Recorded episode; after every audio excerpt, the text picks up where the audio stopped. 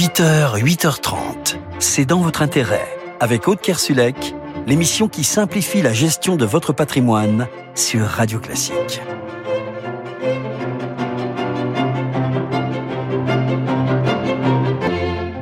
Bonjour, bienvenue dans ce nouveau numéro de C'est dans votre intérêt sur Radio Classique. Votre invité ce matin, c'est Julien Madar. Il a créé Check My Guest et vous aide à mener des projets dans l'investissement locatif. On parlera ensuite du parcours du combattant des seniors pour équiper leur domicile et y passer leurs vieux jours. Enfin, on vous expliquera pourquoi avoir de l'or dans son portefeuille, l'or redevenu attractif, oui ou non, mais avant ça, c'est le récap. C'est dans votre intérêt le récap.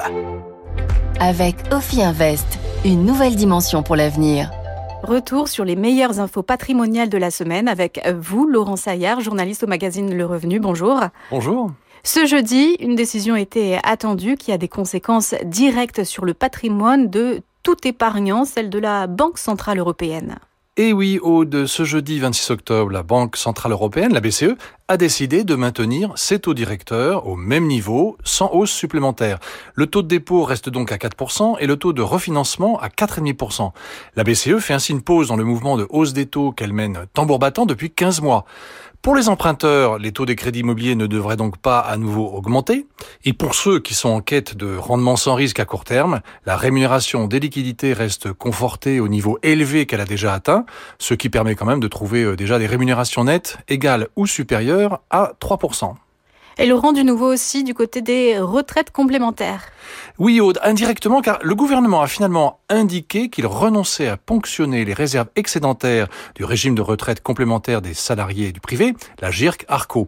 On parlait tout de même d'un prélèvement à hauteur d'un milliard d'euros. Le gouvernement espère en retour un engagement des partenaires sociaux pour contribuer au financement de la hausse des petites pensions.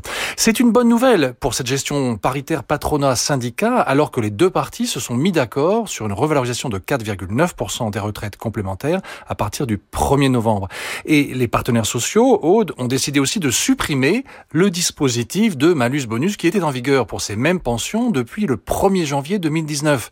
Le malus visait à inciter les salariés à travailler un an de plus au-delà de l'âge à partir duquel ils pouvaient obtenir une retraite à taux plein. À défaut, ils subissaient une baisse de 10% de leur retraite complémentaire durant trois ans. L'application de ce nouvel accord national euh, interprofessionnel met fin donc au malus pour les assurés dont la retraite prend effet à partir du 1er décembre 2023. Et pour les anciens retraités qui le subissent actuellement, il faudra attendre le 1er avril 2024. Mais alors comment ça va se passer pour le bonus? Alors à l'inverse, Aude, un bonus était accordé aux salariés poursuivant leurs activités professionnelles de 2 à 4 ans au-delà de l'âge à partir duquel ils pouvaient bénéficier de leur retraite à taux plein.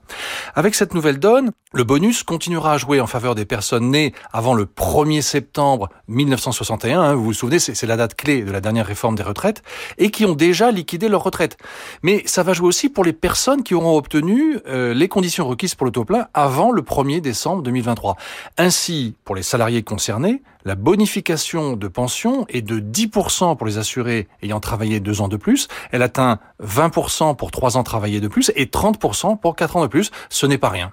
Bon, pour ceux qui sont euh, propriétaires, est-ce que la hausse de la taxe foncière va se poursuivre, Laurent? Eh bien, Aude, justement, l'Union nationale des propriétaires immobiliers, l'UNPI, vient de publier son étude annuelle sur la taxe foncière en France. Il en ressort que la taxe foncière a progressé de 9,3% entre 2022 et 2023 dans les 200 plus grandes villes de France. Et vous vous rappelez, à Paris, hein, c'est plus de 60% pour la part euh, communale. Alors, cette hausse globale de 9,3%, elle est deux fois plus élevée qu'entre 2020 et 2022. Elle est sept fois supérieure à l'augmentation qu'on avait constatée entre 2020 et 2021. Bon, globalement, sur 10 ans, euh, l'Observatoire national de l'UNPI nous dit que la hausse de la taxe foncière, elle est de 26%. Alors, la contribution la plus importante à ces dernières hausses, euh, c'est quand même l'inflation. Car cet impôt local ne dépend pas que des taux d'imposition qui sont décidés par les collectivités. Il est aussi indexé, indirectement, sur la hausse des prix.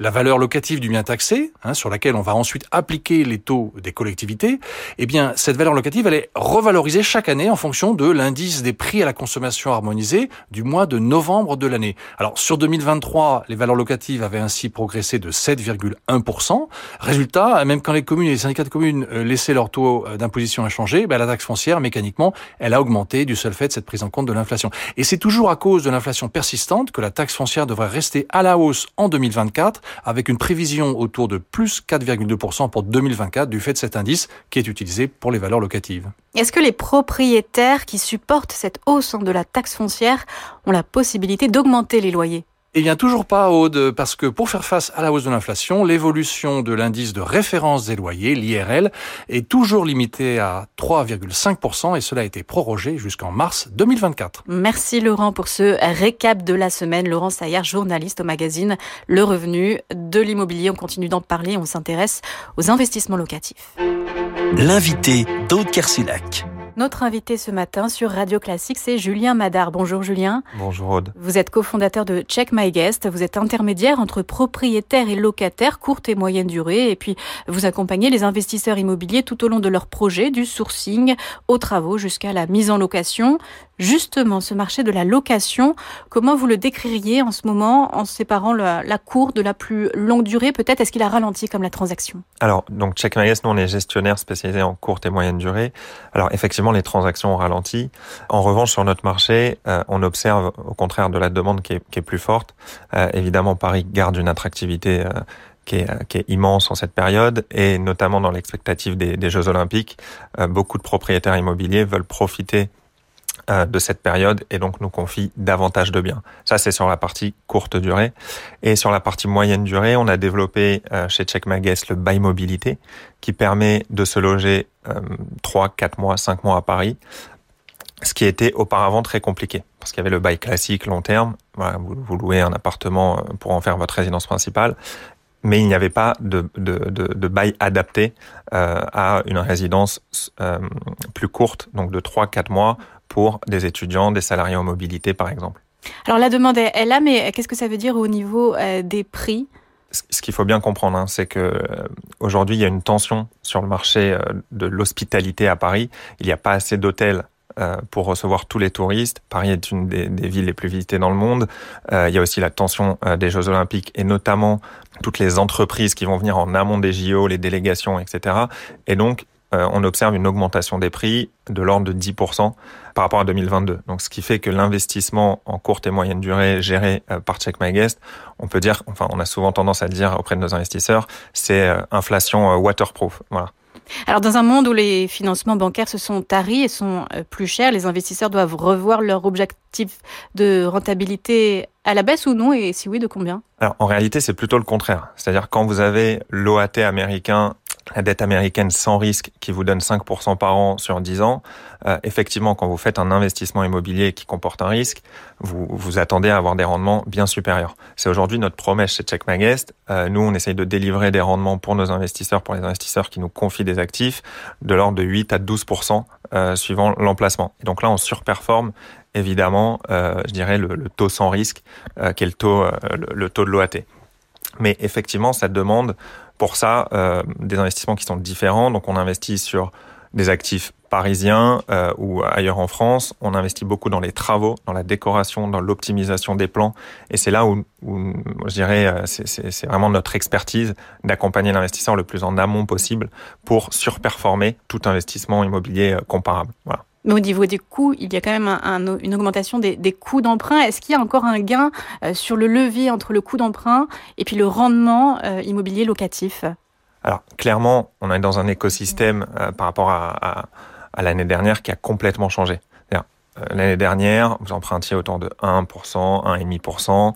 Euh, la banque vous demandait de mettre entre 10 et 15% d'apport, donc de fonds propres dans, votre investissement.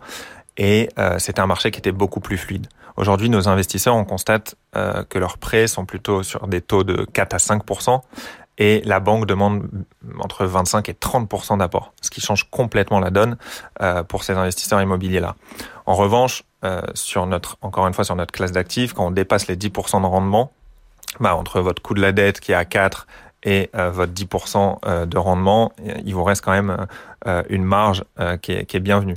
Mais c'est vrai que ça devient de plus en plus difficile et on constate qu'il y a énormément d'investisseurs immobiliers qui, qui, étaient plutôt euh, sur les classes d'actifs de bureaux auparavant ou du résidentiel où là, les taux de rendement sont plutôt entre 3 et 5% Mais en fait, quand vous faites 3 et 5% de rendement, mais que vous empruntez à 5, bah, l'équation, elle ne tourne plus.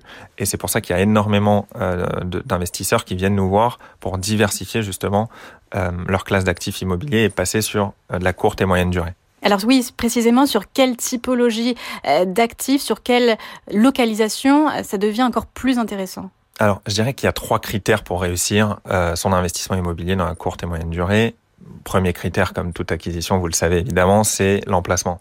Euh, on reçoit majoritairement des touristes ou euh, des salariés en mobilité, donc ils ont envie d'être proches de toutes les commodités, euh, des monuments, des centres d'attractivité économique. Et donc vraiment, premier critère, emplacement.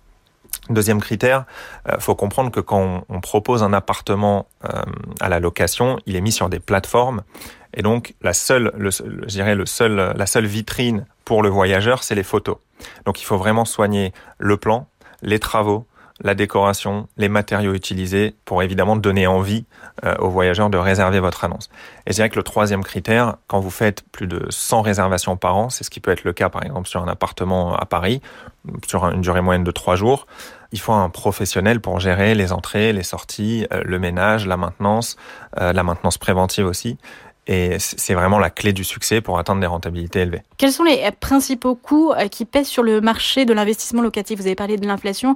Est-ce qu'il y a une hausse du coût de la rénovation? Parce que vous, vous faites aussi euh, les, euh, les travaux pour certains investisseurs. Alors nous, on, vraiment, on accompagne les investisseurs de A à Z. C'est-à-dire qu'on peut sourcer un actif, donc le trouver, leur conseiller de l'acheter, les conseils de l'acheter. Euh, on peut, on optimise le plan pour eux. On a un bureau avec euh, 10 architectes qui travaillent sur les plans, sur la décoration, parce qu'on va pas fabriquer un appartement de la même manière euh, dans Paris 18e et dans le premier.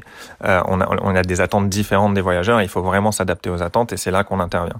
Alors effectivement, les coûts de rénovation, euh, on accompagne aussi dans la rénovation, dans le choix des artisans pour avoir des, des, vraiment des logements pérennes. On investit beaucoup parce que ça change énormément le prix ensuite de la nuitée. Euh, effectivement, l'inflation a touché euh, tous les secteurs et euh, évidemment le bâtiment aussi. Donc on constate des coûts supérieurs de 15 à 20% sur les rénovations. Euh, mais nous, on se situe dans le haut de gamme des rénovations. Donc, on veut vraiment des actifs qui soient pérennes. Vous investissez pas dans l'immobilier pour deux ans ou trois ans, mais plutôt sur 15 à 20 ans. Et donc, on, on privilégie euh, des matériaux de qualité et des entreprises de rénovation de qualité aussi. Et quels sont les principaux risques légaux, fiscaux et réglementaires? On sait que l'immobilier est quand même pointé du doigt par le gouvernement, surtout les résidences secondaires. quels sont les risques que vous y voyez? Alors, nous, faut bien comprendre, on ne gère pas de résidence secondaire en courte durée. Ça, c'est interdit à Paris, notamment, et dans les villes de, plus de 200 000 habitants. Nous, on gère des anciens actifs de bureaux ou des locaux commerciaux qui ont été transformés en logements. Donc, ça rajoute du logement dans les villes, donc c'est plutôt bienvenu. Ensuite, il y a effectivement une partie résidentielle, donc on peut gérer des actifs d'habitation euh, à Paris, mais cette fois, on peut pas les gérer en courte durée, on les gère en moyenne durée. Donc, nous, on est complètement inscrit dans le cadre légal parisien pour ne pas retirer de logement euh, aux Parisiens, évidemment, mais proposer du logement de courte et moyenne durée pour des salariés, des étudiants, des gens qui viennent se former. Euh, et ça, c'est crucial dans une ville, évidemment. C'est vraiment de l'immobilier serviciel. C'est un point qui est crucial. Quand vous venez dans un appartement qui est géré par Check My Guest, euh, vous pouvez appeler jusqu'à minuit. Si vous avez un problème de Wi-Fi, on vient le réparer. Si vous avez un, un frigo qui lâche, pareil, il est remplacé le lendemain. Ce que vous n'avez pas dans le parc classique. Donc, je dirais sur les aspects réglementaires, on est complètement euh, dans les clous.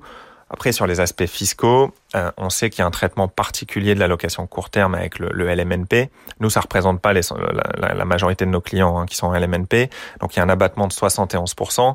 Et en fait, cet abattement est dû euh, notamment au coût supplémentaire d'accueillir des voyageurs. Donc, vous avez plus de maintenance, évidemment, un peu plus de travaux. Euh, vous devez meubler l'actif par rapport à de la location longue durée. Vous n'avez pas besoin de meubler l'actif. Donc, effectivement, je dirais, cet avantage fiscal est lié au coût de location. Ah, mais aujourd'hui, à part peut-être, euh, on va dire, le gouvernement qui veut raboter cette niche et de la faire passer de 71 à 60% euh, sur le LMNP, mais c'est pas encore voté, hein, c'est pour la loi de finances de 2024, euh, il n'y a pas de grand risque fiscal sur, sur notre activité. Et donc, vous voulez réconcilier immobilier et rentabilité et aussi donc transformer euh, de l'immobilier commercial en, en logement. Est-ce qu'il existe des dispositifs qui permettent d'avoir encore bah, des rabais fiscaux? Alors aujourd'hui, je, pense que euh, c'est pas, il n'y a, pas assez d'incitation. En fait, ce qu'on voit, c'est depuis le Covid, il y, a eu le télétravail, l'émergence du télétravail en entreprise, ce qui a fait euh, forcément baisser les surfaces prises à bail par les entreprises, les surfaces de bureaux, et donc on se retrouve avec des bureaux qui sont vides euh, dans Paris, mais en région parisienne, mais aussi en, en région. Et, et nous, c'est là qu'on intervient pour accompagner des investisseurs afin de leur permettre de transformer ces surfaces vides, non utilisées, en logements. Et on devrait, je pense, avoir des mécanismes beaucoup plus incitatifs de la part du, du législateur, parce qu'évidemment, ça, ça ajoute du logement euh, pour, pour les villes, notamment les villes qui sont en tension comme Paris, et ça permet euh, d'accueillir des touristes, encore une fois, et euh, des travailleurs, enfin des travailleurs. Donc, ce qui est euh, pour l'attractivité économique de Paris euh, évidemment euh, bienvenue. Ah, donc nous, on, ne se sert pas de dispositifs spécifiques euh, fiscaux pour cela. On accompagne vraiment dans la gestion des travaux, dans la gestion de l'optimisation des bâtiments, pour pouvoir les transformer en logements quand cela est possible. Parfois, malheureusement, c'est pas possible de transformer des bureaux en logements, ça ne fonctionne pas. Et un dernier mot, peut-être des JO. Euh, vous commencez à avoir déjà une forte demande pour des appartements à Paris et ailleurs? Alors oui, en fait, ce qu'il faut comprendre, c'est qu'on euh, va avoir 15 millions de touristes à Paris et on a à peu près 100 000 chambres d'hôtel. Ce qui fait qu'il va y avoir une tension colossale euh, sur sur euh, sur l'hébergement pour les Jeux Olympiques. Donc nous, on a proposé une nouvelle offre. On va gérer les appartements de Parisiens qui veulent mettre à disposition leur logement pour les Jeux Olympiques ce qu'on ne faisait pas avant, donc on, on, gérait pas des logements de particuliers. Mais pour cette période qui est vraiment euh, cruciale pour l'image de Paris notamment, on va prendre euh, ces logements en gestion. Et donc on va on va s'occuper de tout, euh, donc déplacer les affaires, les constats d'huissier, entrée-sortie évidemment, pour le compte de nos propriétaires. Ce qu'il faut bien comprendre, c'est qu'on constate des, des, des, prix qui sont très élevés. Donc on est à 4-5 fois le prix classique. Je vous donne un exemple, un 70 mètres carrés à Paris euh, bien placé, bien décoré, on peut le louer jusqu'à 2000 euros par nuit. Donc c'est vraiment très intéressant et c'est une chance inouïe pour les propriétaires parisiens euh, de pouvoir louer à ce prix-là. Et donc il faut vraiment, je pense, en, en profiter euh, sur l'année 2024. C'est un moment historique. Eh bien, merci beaucoup, Julien. Merci Aude. Julien Madar, cofondateur de la plateforme Check My Guest. Allez, on parle de nos seniors à présent. 8h, 8h30, c'est dans votre intérêt. Avec Aude Kersulek, l'émission qui simplifie la gestion de votre patrimoine sur Radio Classique. Comment vieillir chez soi, aider nos proches à vieillir chez eux en bonne santé et en étant heureux? C'est un des objectifs chez Alogia. Alexandre Petit, bonjour. Vous êtes Bonjour. le président d'Alogia. Alogia Care, c'est d'abord une plateforme pour évaluer les besoins des personnes à aider afin de rester chez elles. Comment ça marche? Eh bien, écoutez, oui, Alogia Care, ça répond à un besoin qu'on a tous connu de près ou de loin. Quand on affronte une situation de perte d'autonomie, on est souvent perdu sur toutes les solutions qu'il faut mettre en place au domicile et on a besoin d'avoir une garantie que ces solutions sont éthiques et répondent à ce besoin. Donc, Care, c'est une plateforme qui référence toutes les solutions qui permettent aux seniors et aux aidants de bien vieillir à domicile. Et elle intègre deux volets d'innovation, un diagnostic de performance d'autonomie et un process éthique et de qualité. Alors, quelles sont les solutions qui ressortent de cette technologie et qui sont peut-être mal connues euh, Elle est où la plus-value? La plus-value, elle est déjà dans la gratuité de l'ensemble de l'outil. C'est-à-dire qu'en vous connectant à la plateforme www.alogiacare.fr, vous pourrez avoir un accès à un diagnostic, le diagnostic de performance d'autonomie. Et donc, en quelques minutes, 5 minutes en moyenne, et en répondant à quelques questions, la plateforme va vous préconiser automatiquement l'ensemble des solutions qui peuvent vous permettre de bien vieillir à domicile et d'allonger finalement euh, la vie en bonne santé à domicile. Ces solutions, ce sont des solutions d'aménagement de logement pour le maintien à domicile, pour la précarité énergétique, des aides financières, des services à la personne, du matériel médical, des solutions numériques aussi avec la téléassistance. Bref, l'ensemble des solutions qui potentiellement pourraient vous apporter une plus-value dans le maintien à domicile. Qu'est-ce qui nécessite le plus d'attention dans l'adaptation d'un logement? Qu'est-ce qui coûte le plus?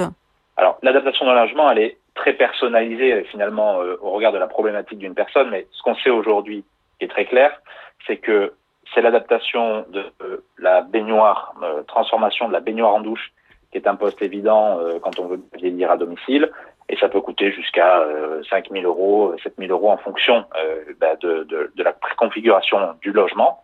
Euh, ensuite, il y a beaucoup de solutions qui sont accessibles, notamment euh, le matériel médical et qui sont pris en charge, il y a des aides financières qui sont disponibles. Elles sont parfois dures à lire et donc la plateforme a pour objectif de simplifier l'accès aux aides financières qui peuvent permettre de financer ce type de solutions. Et ensuite, on a des solutions euh, de téléassistance, euh, de, de, de, matériel médical qui peuvent aussi apporter une très grosse plus-value. Et quelles sont les solutions que votre technologie met en avant et qui sont souvent peut-être oubliées?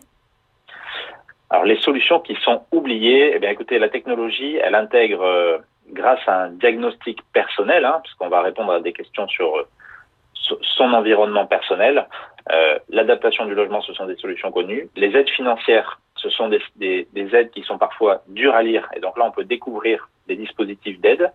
Euh, le volet économie d'énergie aussi, qui n'est pas souvent cité, mais on sait que 55% des personnes en précarité énergétique euh, sont des personnes âgées. Il y a des solutions pour le logement spécialisé aussi, pour le patrimoine, pour la santé et le bien-être, euh, pour la sécurité du logement, pour les services à la personne et pour la vie sociale et pour les loisirs. Donc en gros, il y a quand même un ensemble de solutions qu'on sait pas forcément où les trouver et surtout, on ne sait pas forcément si elles sont éthiques et qualifiées. Et ça, c'est vraiment la deuxième plus-value de la plateforme. Et cette plateforme, elle est encore euh, toute jeune. Vous voyez autour de vous euh, qu'il y a une envie de se saisir de cette question du confort de vie des seniors? Écoutez, là, je vais laisser parler les statistiques nationales. En France, aujourd'hui, 90% des Français, quand ils sont interrogés, ils déclarent vouloir bien vieillir le plus longtemps possible et en bonne santé à domicile. Mais seulement 6% des logements sont adaptés aux enjeux du vieillissement. Et donc, on a un vrai gap à passer. Et c'est pour ça que cette plateforme elle a pour objectif d'apporter à tout le monde euh, un accès à toutes les solutions qui permettent de bien vieillir. Merci beaucoup, Alexandre Petit, pour cette entreprise à mission. Merci beaucoup. Et tout de suite, on parle d'investir dans l'or en se demandant si c'est le bon moment. C'est dans votre intérêt. Investissez-vous. Est-on en train d'assister à une ruée vers l'or? Le métal jaune est-il redevenu attractif? Pierre Sabatier, président de PrimeView, est avec nous. Bonjour Pierre. Bonjour Rod. On a assisté ces derniers jours à des marchés financiers agités, actions, marchés de taux également. Il y a le risque géopolitique. Tout ça profite à l'or. L'on c'est aux environs de 1998 dollars l'or en cette fin de semaine. Oui, effectivement. Euh, alors, l'or est attractif déjà depuis longtemps. Euh, ça, j'aimerais bien en fait euh, le mettre en perspective hein, quand même. Lorsque vous regardez les marchés actions qui sont considérés un peu comme une référence, hein, le CAC 40, c'est ce que je regarde les gens euh, lorsqu'ils veulent investir. je regardais tout à l'heure en fait le CAC 40 depuis 2019 a progressé de 44%, c'est très très bien. Mais lorsqu'on regarde l'or en dollars, il a déjà progressé de 55%. Vous voyez, donc par rapport à 2019. Et alors encore plus, parce que quand vous achetez de l'or, en fait, vous achetez aussi du dollar puisque l'or il est coté en dollars. Donc lorsque vous êtes un Européen, un Français, ben, naturellement vous, vous comptez en fait vos rendements en euros. Et lorsque vous regardez le rendement de l'or depuis 2019, en euros, on est carrément à plus 70%. Donc plus 70% contre plus 40, 44% pour les actions. Eh bien très concrètement, l'or est sur une, une tendance très favorable hein, aujourd'hui. C'est plus qu'une protection, c'est aujourd'hui aussi une valeur de rendement hein, qui a beaucoup rapporté depuis maintenant un certain nombre d'années. Et d'ailleurs, la tendance ne se dément pas, puisque depuis le début de l'année, l'or progresse à peu près de 10% en euros, quand le CAC 40 ne progresse aujourd'hui que de 6%. Donc clairement, aujourd'hui, on est face à une tendance de fond favorable à euh, ce qu'on appelle la relique barbare, hein, à savoir l'or, pour tout un tas de raisons qu'on peut évoquer ensemble si vous le souhaitez. Une demande soutenue, oui, par les banques centrales émergentes aussi qui achètent énormément d'or avec le risque qu'elles vendent aussi massivement leurs réserves quand elles auront euh, besoin. Donc un, un risque aussi pour l'or? Alors je, je, ne crois pas, euh, dans le sens où il, serait, il est très peu probable que les, les banques centrales émergentes deviennent vendeuses d'or. Elles vendront tout le reste sauf l'or parce que la réalité c'est que les banques centrales émergentes euh, au regard notamment du, du je dirais du, presque du, du, des deux blocs qui finissent par émerger entre guillemets entre l'Occident d'une part et l'Orient d'autre part, les banques centrales émergentes ont la volonté affirmée depuis bien longtemps d'essayer de devenir moins dépendantes du dollar. Et une manière en fait de devenir moins dépendant du dollar, c'est en acquérant autre chose. Alors ils pourraient acheter d'autres monnaies euh, comme l'euro, comme le yen, euh, mais la réalité c'est qu'ils préfèrent acheter de l'or, du tangible, qui a un double avantage, être moins dépendant de l'évolution du dollar, évidemment, mais aussi d'être une assurance. Et ça, il faut bien avoir en tête. L'or, ce n'est pas qu'une valeur de rendement, c'est aussi une assurance. Euh, on l'achète parce que, euh, en toutes circonstances, si jamais les choses tournent mal, on est face à quelque chose de physique, une matière physique qui protège. Et donc cette assurance-là, les banques centrales émergentes en sont gourmandes, mais pas que parce que c'est intéressant en termes de valorisation, vous l'avez bien compris aussi, parce que c'est une assurance pour elles, en toute, euh, quelle que soit la, période de, euh, ou les événements qui peuvent se produire, ça protège. Et surtout, ça permet d'être moins dépendant de la Banque centrale américaine. Une valeur refuge, oui, mais ce qui est paradoxal, c'est que sur les marchés actions, même tôt, euh, ça a été agité, mais la plupart des analystes disent que le conflit au Proche-Orient, s'il reste dans cette région-là, s'il reste circonscrit, euh, il n'y a pas de risque financier majeur. Donc pourquoi cette euh, ruée vers l'or, valeur refuge? Alors, ruée vers l'or, c'est probablement un peu excessif. Hein. Tout à l'heure, j'évoquais le fait que euh, l'or a progressé d'une dizaine de pourcents depuis le début d'année, quand les actions euh, françaises ont progressé de 6%. Non, on est plutôt... Alors, je vais même aller un peu plus loin. Euh, on a aujourd'hui... L'or aurait peut-être dû baisser, en fait. Il faut avoir en tête que si on n'avait pas eu de tensions géopolitiques, alors malheureusement, il est probable que ces tensions géopolitiques, même si elles restent cantonnées au niveau régional, euh, elles s'ajoutent à des tensions qui sont d'ordre géopolitique, mais sur un autre thème, moins militaire, moins terroriste, mais plus économique. Et les tensions géopolitiques, aujourd'hui, elles s'expriment aussi sur le plan économique, entre une tension entre les États-Unis et la Chine notamment. Euh, donc ça veut dire qu'on est dans un gros, grosso modo un, contexte international qui est tendu. Ça, ça posera une prime de risque géopolitique pour l'or durable. Ça, c'est probable. Après, il faut avoir en tête que normalement, on aurait dû avoir un, un or qui commence un petit peu à souffrir au cours des derniers mois si on n'avait pas eu ces tensions géopolitiques, pour une raison toute simple, c'est que, vous savez, l'or, ça sert à préserver son patrimoine, ça sert pas à gagner normalement beaucoup d'argent euh, essentiel, ça sert d'abord à préserver son patrimoine. Et on est dans un contexte aujourd'hui où les taux d'intérêt ont beaucoup augmenté et les gens commencent à se dire, est-ce qu'il vaudrait mieux pas prêter un État euh, contre une rémunération de 4% plutôt que acheter de l'or qui ne me rapporte rien. C'est-à-dire qu'il n'y a pas de rendement, il n'y a pas d'intérêt, il n'y a pas de dividende.